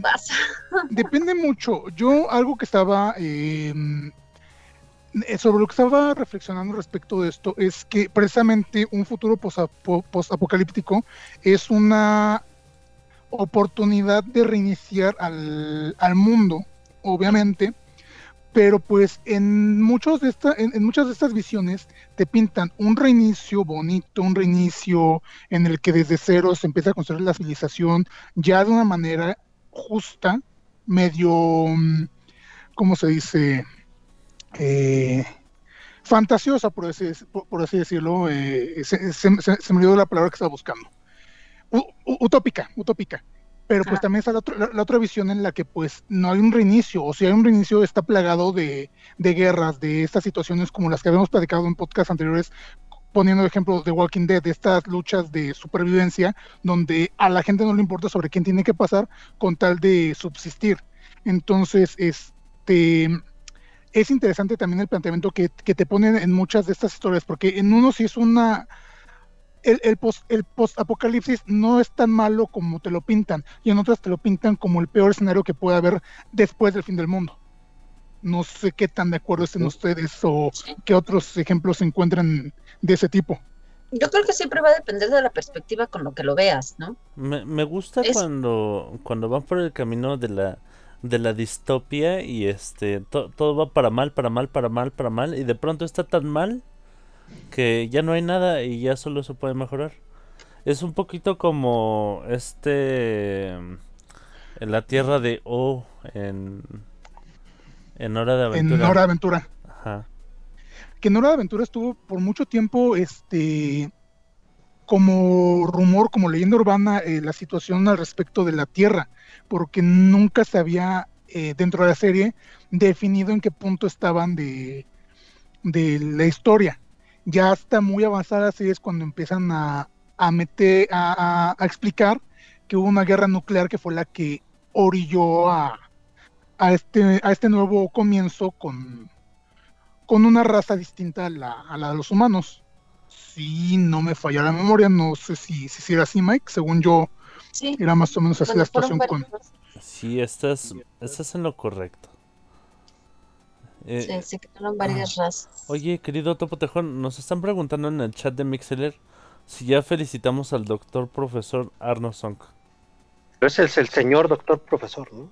Sí, literalmente, eh, haciendo un pequeño paréntesis, eh, ah, vamos a aprovechar para darle un fuerte ap- aplauso al buen Arno, porque pues el día de hoy ya es oficialmente señor doctor profesor. Felicitaciones. Señor doctor, Oh, ¡Eh! Al- Albricias. Albricias, albricias. Vamos a festejar. de hecho, él personalmente me dijo que, eh, que exigía una reunión en tu casa jugando Just Dance. Eh, eh, Oh. exigía una reunión en mi ¿Quiere- casa jugando Just Dance. ¿Quieres? Me parece, de hecho me parece muy bien, también tengo mucho antojo de algo así. Solo que de momento todavía le tengo miedo a la gente. Sí. Sí. Sí, segundo, segundo eso. Pero sí, Pero sí, ya cuando ya que se pueda unas chelitas. Ya, ya que ya que estemos todos este o, o vacunados o ya nos hayamos infectado, ya este ya nos reunimos. Pero la inmunidad no dura mucho tiempo. Sí, exacto, es muy banal, de hecho. Bueno, ya que estamos todos que estamos todos vacunados entonces. Sí, para que cualquier cosa pues, no, no sea tan, tan peligroso. Y Arno Song dice que comenzará a hablar con acento ruso. Como el Eh, este, eh, doctor eh, eh. Me imagino. Doofenshmirtz asociados. Ay, guau, ¿Qué? eso es genial. No, es genial, no, o sea, está chido. No- nos dice Ronaldo Gulibaldo que si el día en que la Tierra se detuvo cuenta como mundo post-apocalíptico. Realmente no, ¿Por qué no? porque está pasando el apocalipsis en el momento. Ah, Ah, sí. Sí, podría ser un pre- un inicio del apocalipsis. Es como entonces este, la situación con la guerra de los mundos, ¿no? Digo, la guerra de los mundos narra Claro. la. oh, La invasión, pero- ¿Sabes cuál? Este, el planeta de los simios. Ah, Ahí sí, para Ah, que sí, veas. también. Ahí, ahí, bueno, te, te chutas toda la película y hasta el final con, con la estatua de la libertad dices, vértebra. Te enteras que es Así posapocalíptico. de, ay, caray, pensé que era en otro planeta. Ay, Pensé que estábamos en otro lugar. un momento. La estatua de libertad estaba en la tierra. ¡Maldita sea! así de maldita sea. Damn it. Otra, otra película, ahorita me acabo de acordar, también no sé si la vieron, se llama La, La Hermandad. Es como del 2009, 2010. Eh, es un mundo posapocalíptico. Bueno, precisamente en el 2009 tuvimos la pandemia de, de la Ah, fiebre H1N1. porcina. Y justamente salió esa película. Fue, fue como que muy gracioso, porque decía que precisamente a raíz de, de un virus, pues la humanidad había comenzado a sufrir una mutación. Pero esta mutación los vuelve vampiros. Oh, ya sé cuál dices. Entonces el mundo se infesta de vampiros y empiezan a tener pues una vida normal como la que tenemos, pero tienen que usar sus carros blindados para el sol, eh, beben café con sangre y empiezan a drenar rico. a, la, a la poco, a la poca humanidad que queda para sobrevivir. Y algunos pues rechazan esa idea y empiezan a, a, a consumir de ellos mismos y se empiezan a transformar en monstruos. Eh, Sí. Dentro de esta historia hay uno que logra eh, revertir el efecto del virus sobre él y empiezan una pequeña rebelión para dejar de ser alimento y esclavos de los vampiros. Y el protagonista, precisamente la película termina en un clímax que de verdad yo espero una continuación. Si la pueden ver, es muy buena, me gustó mucho. Termina en un clímax increíble y te deja muy frustrado porque no hay continuación. Es- Sí, sí, te quedas totalmente traumatizado. estaba buscando ahorita información en, en Google sobre la película de, de la Hermandad de 2013 y los mis primeros dos resultados fueron la Hermandad película gay y la, y la Hermandad 3 película gay. Y hasta el tercero me sale película 2013. Y, De- y- y, de hecho, uno de los protagonistas es este William Defoe. ¿A poco? Claro. Él es el que dice ella que, que logra revertir el proceso. Y lo roba, Ajá. lo logra revertir por un accidente que tiene. Ajá, Oh. Que exactamente. él, es, él, él va en, un, en su coche manejando y tiene ese Quizás. tiene un No pequeño accidente y sale volando. Oh, que no les spoilees. Ah, perdón, perdón. Sí, efectivamente tiene un accidente y descubre la cura a esta enfermedad. Oh, sí, ya la vi, este, por- porque se supone que los carros que usaban estaban como acondicionados, Cubiertos, ¿no? ajá. Para, para poder, Ajá, este... tienen una cubierta especial Oh, por sí, si sí, ya, a ya fuera recordé de esa día. película. Y, y es verdad, está, está buena, ¿eh? Sí, son muy buenas, de hecho. Creo, creo que me la chuté, bueno, en una de esas de que vas en viaje en carretera en un camión. Es de esas joyas ocultas porque realmente es muy difícil encontrar información de esa película. Y de hecho es muy chistoso porque tiene buenos actores, realmente. Ajá, y es muy buena la película. Hay que hacer un este un change.org de que hagan la continuación. Por Dios, necesito saber Ay, qué va a sí, pasar. por favor. Hubiera estado genial que la continuara. ¿Ya, ya hablamos de los futuros postapocalípticos de extraterrestres? Hmm, Creo que no. No. ¿Cuál tienes, Mai? ¿Cuál tienes? Pues ten- tenemos, tenemos un montón de... Ahora es que hay mucha referencia en, en, en series y películas desde, por ejemplo, las casitas del terror donde, no se recuerdan el de los Simpson, donde piden un deseo de paz mundial y entonces este los alienígenas invaden la Tierra y se apoderan de la humanidad, bueno, del mundo. Y Yo estaba recordando más. Ajá. Ajá. Y te Yo estaba recordando más el episodio. perdón. ajá, Yo estaba recordando más el episodio do- donde este los invaden y acaban votando, bueno, pon- poniendo votación este a, ah, donde suplantan este a George Bush y a este no, no recuerdo qué otro candidato estaba en ese entonces, pero que lo suplantan y al final de cuentas Al Gore, ajá. Y que tienen que votar po- por, uno de los dos y al final de cuentas este acaban gobernados, al menos en Estados Unidos en apariencia, por los alienígenas, que también es una especie de futuro posapocalíptico, por así decirlo. sí, también está por esta, esta película que se llama Mars Attacks, de esas películas que son Uh. tan, mal- Oh, sí. tan malas que son de culto. Mars Attacks es buenísima. Siempre me la veo y me río mucho. Sí, que, que de hecho es dirigida por mi Tim Burton. Sí, claro. No, es genial. Yo creo que en estas tramas de futuros apocalípticos y eh, provocados por aliens, estamos ignorando al elefante en la habitación. ¿Eh? O sea, Evangelion. Evangelion. Queríamos evitarlo hasta el No, final, pero- ¿sabes? Pero, ¿Pero ¿a qué poco los ángeles cuentan como extraterrestres? Pues básicamente, o sea, al menos un par llegan directamente del espacio. Pero no sabemos si nacieron en la Sí, Tierra. exacto. Sí, buen punto. Pero buen pues punto. se maneja también eh, es- es- está esta cuestión al respecto, pero pues aún así sigue siendo una de las series que mm, abordan el, un futuro posapocalíptico, porque pues estarán de acuerdo que después del segundo impacto es cuando pues la mitad de la, de la humanidad se va a la chingada y tienen que empezar a entrenar este adolescentes que van a ser la salvación del mundo. Sube a leva, Sube, Shinji. Oh, rey, tendrá que hacerlo otra vez. Ay, Ay, ay, ay. No, no, cae mal su papá. Hay, hay otro futuro postapocalíptico que me gusta mucho por la, sinceramente por las películas. Los libros no los he leído, pero es el futuro postapocalíptico del, de Maze Runner. Uh, Ah, sí. Ese es muy, pero muy bueno. Y es, es, es este, no es alienígena, pero sí es un virus que es la llamarada. No me acuerdo cómo se, cómo lo ponen en inglés. Llamarada Moe. No, ese no. Ese no es Ah, no, virus. eh, era llamarada Homero, cierto. bueno, ya, perdón. Pero sí, este, la, al principio, como te pasan el, el- la primer película, pues tú te, tú te imaginas así como de, bueno, están haciendo un experimento, pues todo, todo tranquilo, ¿no?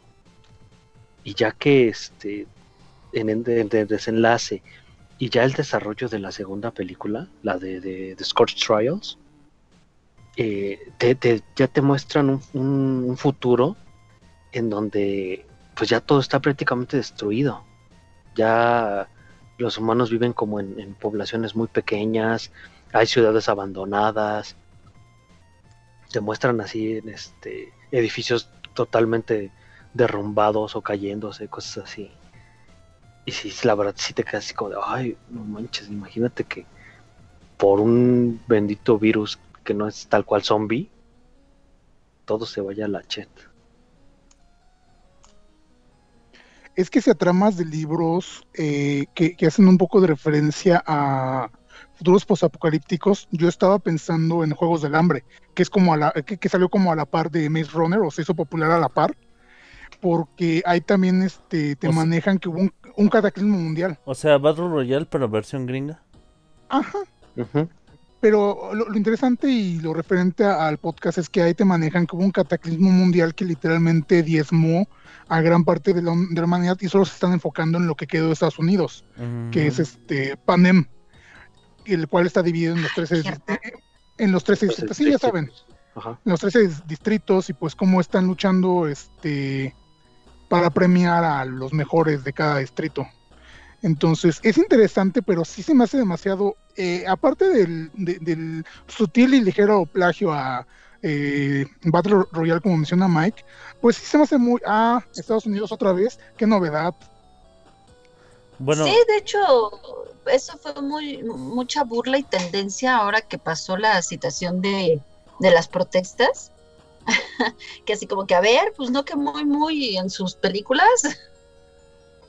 A ver, rífense. ah, o- Ah, pues oigan, sí. oigan, em, no sé si esto cuente como escenario o futuro postapocalíptico, pero ¿llegaron a ver la película de Langoliers? Langoliers No basada, basada en este, en una novela de King, de Stephen King. Stephen King. Sí, la, la película es... eh, vaya, no es, no es la más afortunada en cuanto a efectos y, y demás, pero es muy buena. O sea, sí está... El, el concepto está muy interesante. No, no sé si se acuerdan, pero se supone que trata de que en un avión, este, la mayoría de los pasajeros aparentemente desaparecen y solo quedan 10. Este, que coincidentemente todos estaban dormidos cuando todo, cuando todos, desapa- todos desaparecieron. Luego logran aterrizar y se dan cuenta que todo el mundo está desierto. Y no saben por qué. Uy. Muy interesante.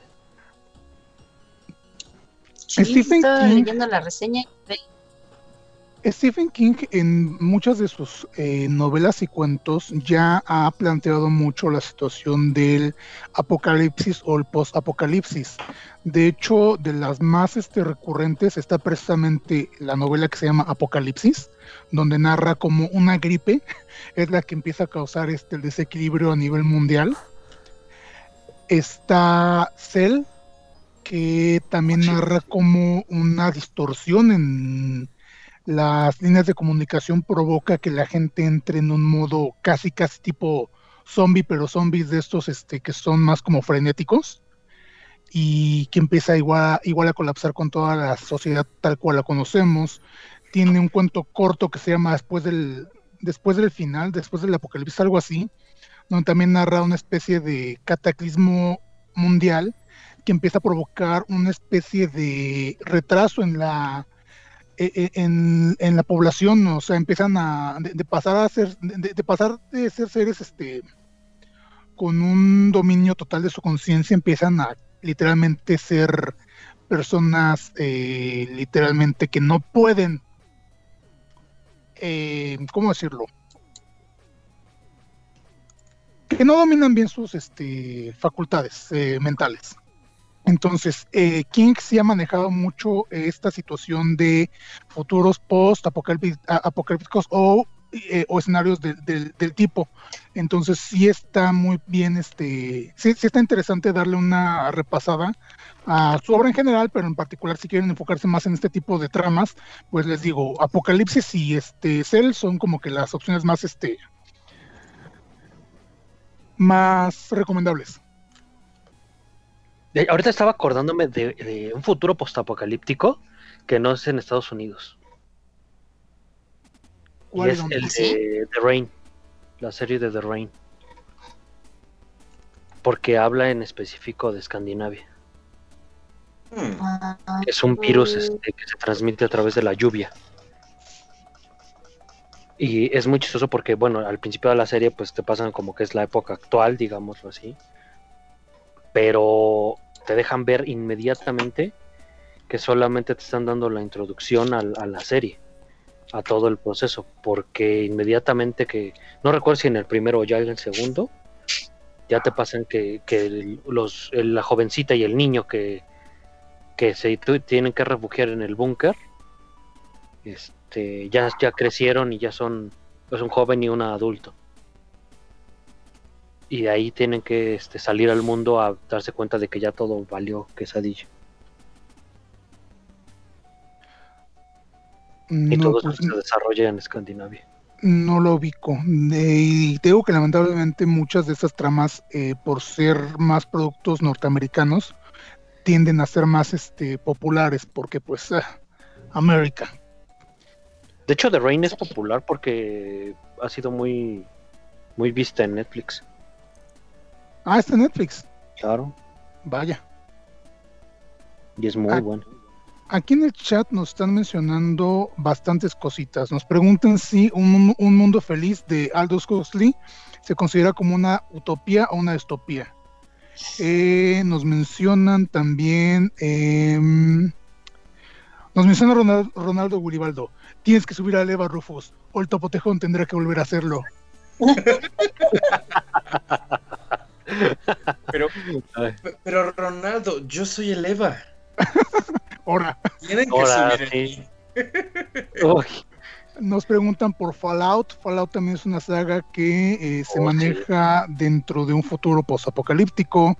Nos mencionan Divergente. No, no leer Divergente, Sí. no vi las películas. No sé si también se maneja. están muy buenos, sí, claro. Bueno, eh, realmente Sí. divergente el desarrollo del, de la civilización lo manejan en futuro postapocalíptico. También nos mencionan Metro 2033, que es una saga de videojuegos que está basada en un libro y sí, tiene, ti- tiene mucha, re- eh, mucha referencia a, este, a, a una situación apocalíptica o posapocalíptica. Y Ronaldo Gullibaldo nos menciona una película de Nicolas Cage llamada Left Behind. No me suena, no sé si a ustedes les suene. No, pero a ver. Pero yo, yo ahorita que estaban comentando esa situación, recuerdo una película que maneja también eh, ese tipo de situaciones, pero de una manera bien diferente. Ajá. ¿Vieron Bird Box? Ah, Oh, sí. Es buenísima. Caja de. Sandra Y le da un giro muy chingón a todo este tema de los futuros postapocalípticos. Y además con Sandra Bullock. Pero ese es, híjole, no no lo considero como futuro postapocalíptico, ¿sí? Pues sí. Sí, porque tiene, tiene todo lo que necesita para ser un futuro postapocalíptico, pero en vez de que sean zombies, en vez de que sean plagas, en vez de que sean cualquier otro tipo de situación, simplemente es algo desconocido o sobrenatural.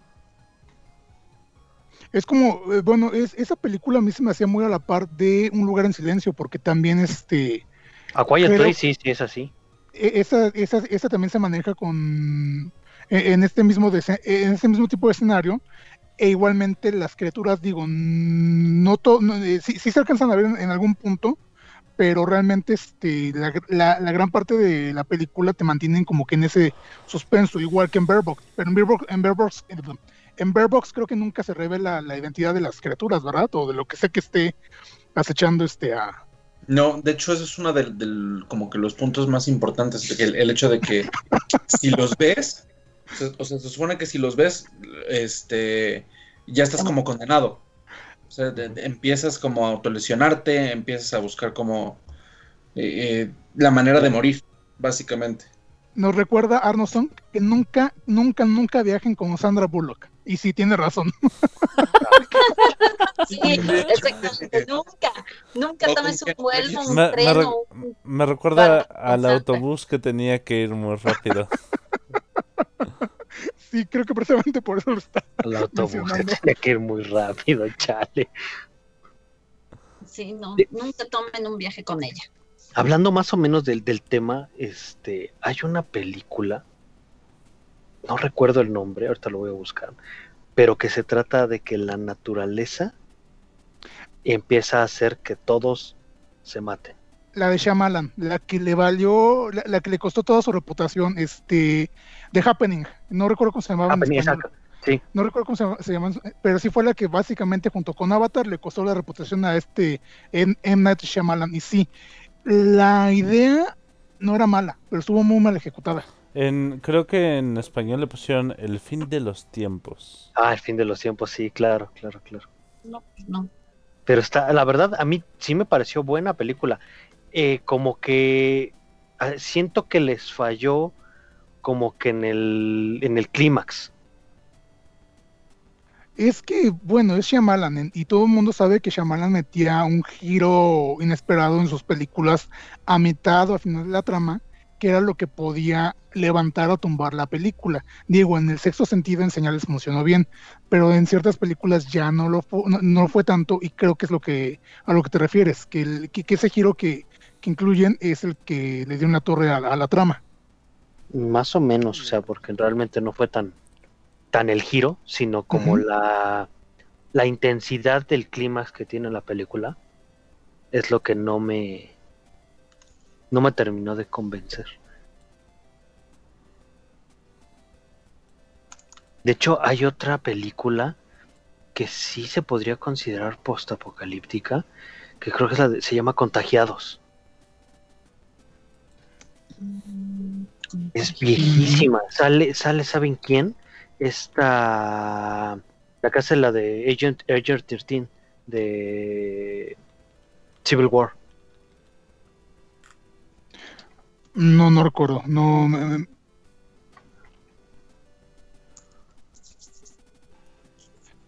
A- a- a- algo curioso, y en lo que tratamos de recordar el nombre de esta actriz, eh, ¿por qué creen ustedes que no hay tantas tramas que sean famosas de gente de Latinoamérica que traten sobre el, sobre el apocalipsis o el postapocalipsis? A mí re- realmente sí me gustaría ver una especie de película, ya fuera en parodia, en un drama real o de terror, de un Pero apocalipsis. hubo. ¿Qué? 2033. Ah, pero es que 2033, híjole. Sí, ya sé, es 2000 pésimo. do- 2033 es una película mexicana, pero eso no es un futuro, eso más bien es, es un futuro eh, cyberpunk. Distópico. Ajá, muy distópico. Pero la película está muy mal, muy mal hecha porque los efectos son de ni, ni de Playsta- ni, ni de cinemática de PlayStation, son como de no sé. Pero ibas a mencionar algo tú, Atena, perdón. Ah, no, No, ok. es que. Sí, no te preocupes. Es que realmente este sería interesante ver la visión que tiene alguien de nuestro país o de Latinoamérica de cómo reflejarían este, este tipo de situaciones. Si alguien en, en la audiencia de Frecuencia Friki, de nuestros Friki Escuchas, tiene alguna referen- algún referente, eh, créanme que les agradeceríamos mucho si nos lo comparten porque este tipo de historias, insisto, siempre son muy agringadas, siempre son este, situaciones que pasan en, este, en Los Ángeles o en Nueva York o en algún otro estado, pero de Estados Unidos. De ahí en fuera, eh, si es este, a nivel mundial es París, es este, Inglaterra, es Rusia, es China o es Japón.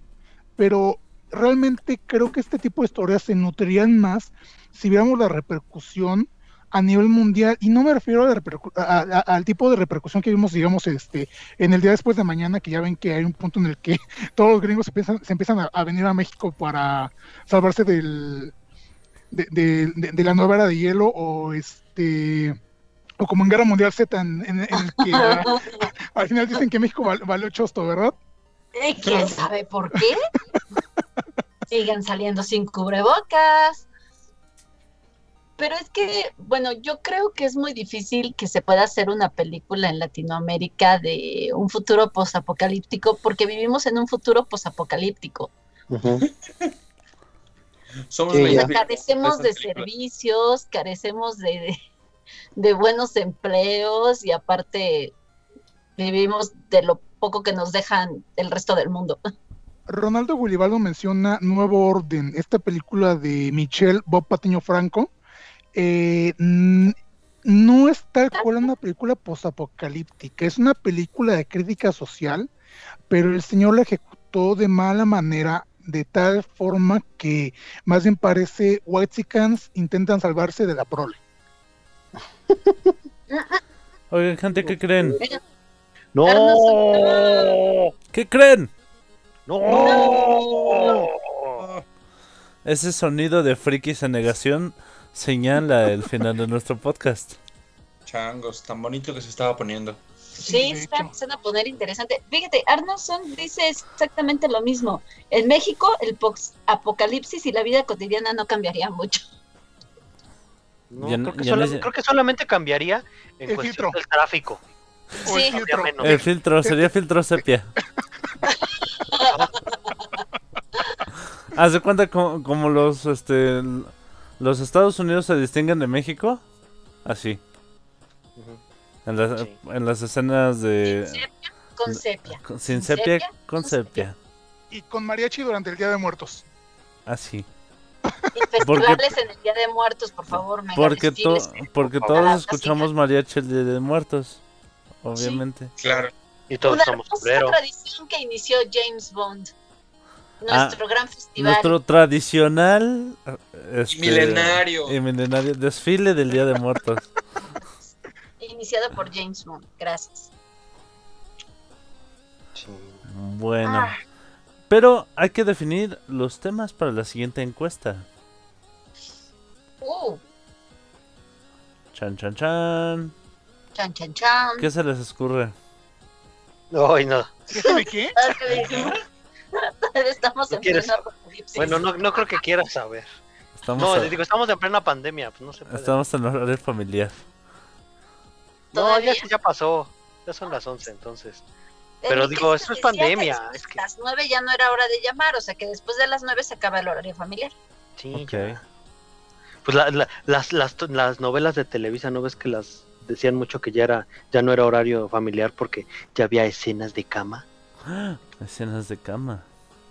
A las cuatro de la tarde. Bueno, ya, ahorita, ya hablando de ahorita, porque antes, cuando yo era jovencito, eso solo pasaba en la novela de las nueve. Yo me Había acuerdo. novelas en ese tiempo. Había televisión. Sí, mijita, ya había tele en blanco y negro, pero había televisión. Pensé que en la era de las tabernas no había nada. No, tampoco no seas así, si no estoy tan ruco. Eh, referente al comentario que hacían tanto Atena como Arno, Lucrecia nos comenta, no vivimos en, en- en un medio posapocalíptico, todavía estamos en pleno apocalipsis. Creo que tiene un poco más de razón. Sí, sí, yo, yo digo que sí porque seguimos con el tráfico. En cuanto deje de haber tráfico, ya. Pues yo- ahora yo- con la pandemia no hubo tráfico. Yo, yo Pues quiero ya, ya andar- regresó, ¿eh? Yo Ay, quiero andar- sí, qué horror. yo, yo quiero andar en mi micro este color verde guacamaya a mitad de- del desierto, así mi micro super este pimpeado tipo los carros de Mad Max en medio del desierto así, de eh, intentando sobrevivir. Mad Max, pero, a- a- a- eh, pero la versión mexa. Ay, No, sí, estaría, estaría genial. este, trabajo. estaría genial, ¿eh? Ya es hora de los programas de ya es hora de los programas para adultos, dice Arno Song, como las noticias y los ana- análisis financieros. Sí. Ok, de temas. Bueno, ya volviendo a, a- Kaijus menciona a Ronaldo Gulibaldo. Es bueno. Él nada más quiere que hablemos de Godzilla. No a ver, chicos, ¿Godzilla o Kong? Godzilla. Con Godzilla.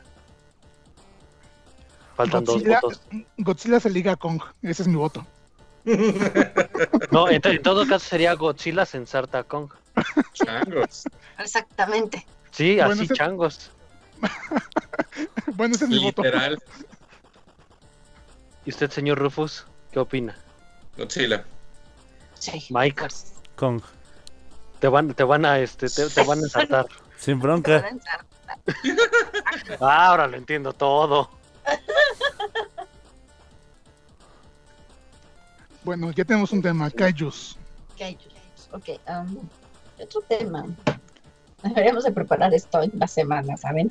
Este, Contrario a los Kaijus, estamos, eh, eh, con los Kaijus estamos hablando de criaturas enormes. ¿Qué les parece si hablamos de las mascotas que más nos han este eh, enternecido, que más nos gustan de, de los distintos medios frikis y así? Ya saben, Garfield, sí. Garfield, buena Snoopy. Mascotas, mascotas en medios frikis, así le voy a poner. Oye, Atena, los guardianes como digamos Kero, Luna, Ajá. etc, etc, ¿contarán como mascotas también? sí. Sí. Sí, de hecho, como mascotas o como acompañantes. de hecho son parte de la fórmula de las chicas mágicas. ¿No ves que por eso es el Cubey en Madoka? Muy bien, na- na- na- nada más preguntaba para, para en caso de que gane, sí considerar a este tipo de seres mágicos.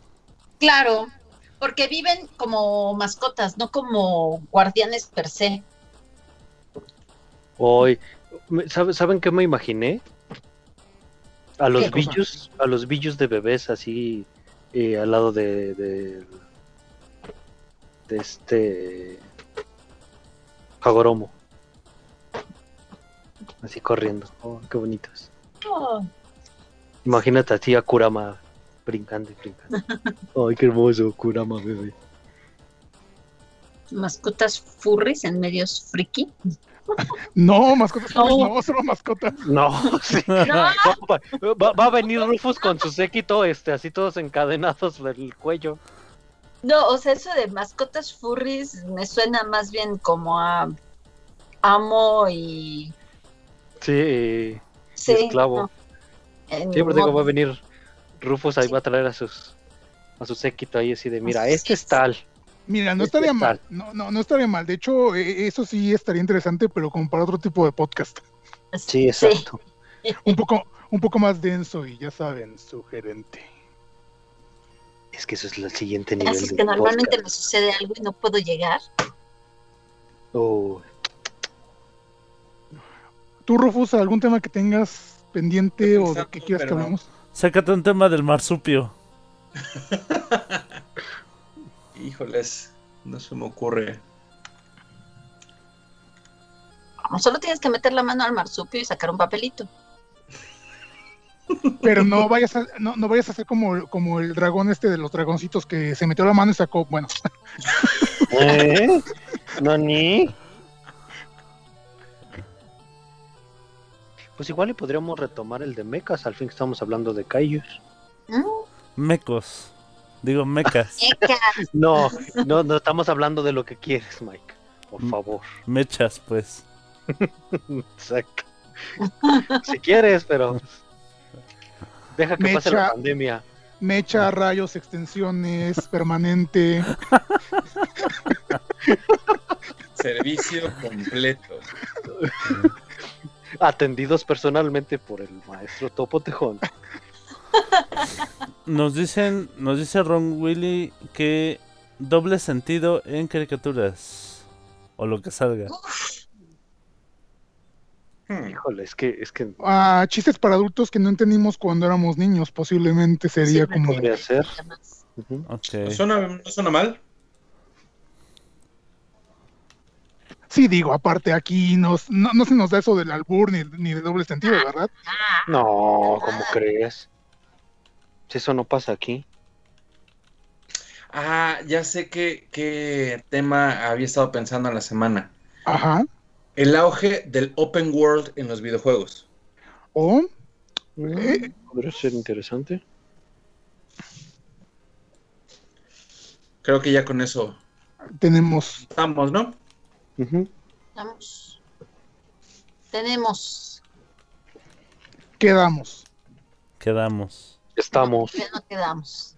Estamos todos los que somos y siendo todos los que estamos.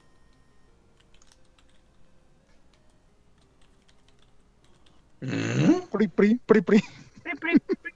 Ya, Es que hay, hay alguien, hay alguien que, que borracho dice eso, pero no me acuerdo quién. Estaba terminando la encuesta. Ya está en el grupo de Facebook de Friquiñores. Pueden entrar y votar para el tema que más les guste. Sí, y también pueden, si gustan, agregar más temas. Ya saben que siempre y cuando no sea la mitocondria, siempre y cuando no sea algo de filosofía, física, matemáticas o cosas raras eh, que, que- que posiblemente nos tomen más tiempo preparar del que nos toma un podcast normal, por favor, agreguen más temas. O sí se Sí, puede. Sí se puede, pero que sean divertidos, pues. Sí, claro. Entretenidos. Es, es un podcast chingado, no es la escuela, no chinguen. Sí, ya eso ya se acabó hace muchos años. Bueno, Ah, casi. Para algunos. Para algunos. bueno, ahora Yo sí no vamos, sé dónde dejé la escuela. vamos a pasar a despedirnos. Primero el señor Topotejón. Gente, muchísimas gracias por habernos acompañado una vez más en esta emisión de Frecuencia Friki y los Friquiñores. Espero se hayan divertido, espero se hayan pasado un rato agradable en compañía de este grupo de locos que somos todos. Y pues eh, ya saben que me pueden seguir en Instagram o en Twitter como el Topo Tejón y en Facebook como Alejandro Trop. Se les quiere, amen, no odien y cojan un chingo. Cuídense y hasta la siguiente. Eso quiero. Ay, ojalá. Pido mi limosna. Señor Oman, despídese. Señores, pues muchísimas gracias por acompañarnos este juevesín ameno y alburero. Ya saben, como siempre, se les quiere mucho. Nos esperamos el próximo juevesín. Y pues la misma recomendación, quiéranse mucho. Pues el que pueda, pues sí, coja como, coja como conejo. No hay problema. Los que no, pues chale, nos tendremos que esperar a que pase la pandemia. Señorita Atena Kirasagi, despídase de, de su público conocedor. Bueno, pues muchas gracias por venir, gracias por escucharnos. Y pues eh, volvimos a abrir otra página esperando el tercer bloqueo de Facebook. ¡Woo! Ahora lo encuentran como la Suprema Revolucionaria, acá Selene Mitirko, ¿verdad? Y pues aquí Me gusta, seguimos. me gusta cómo cada vez se va. Cada vez te vas alargando más. Sí, sí, sí, pues de alguna manera voy a seguir evitando a Facebook. Me la pela el don Zucaroso, no puede matarme aún. Y pues ahí estamos. Seguimos compartiendo todo lo que se pueda, todo lo que se me ocurra y sobre todo cuando tengo tiempo. Estos días han estado muy pesados en el trabajo. Porque soy pobre. Dios me hizo bella, pero no rica. De modo hay que trabajar. Ni modo hay que trabajar. Y también estuvo con nosotros el mamadísimo hijo no reconocido de Dross, el buen Rufus.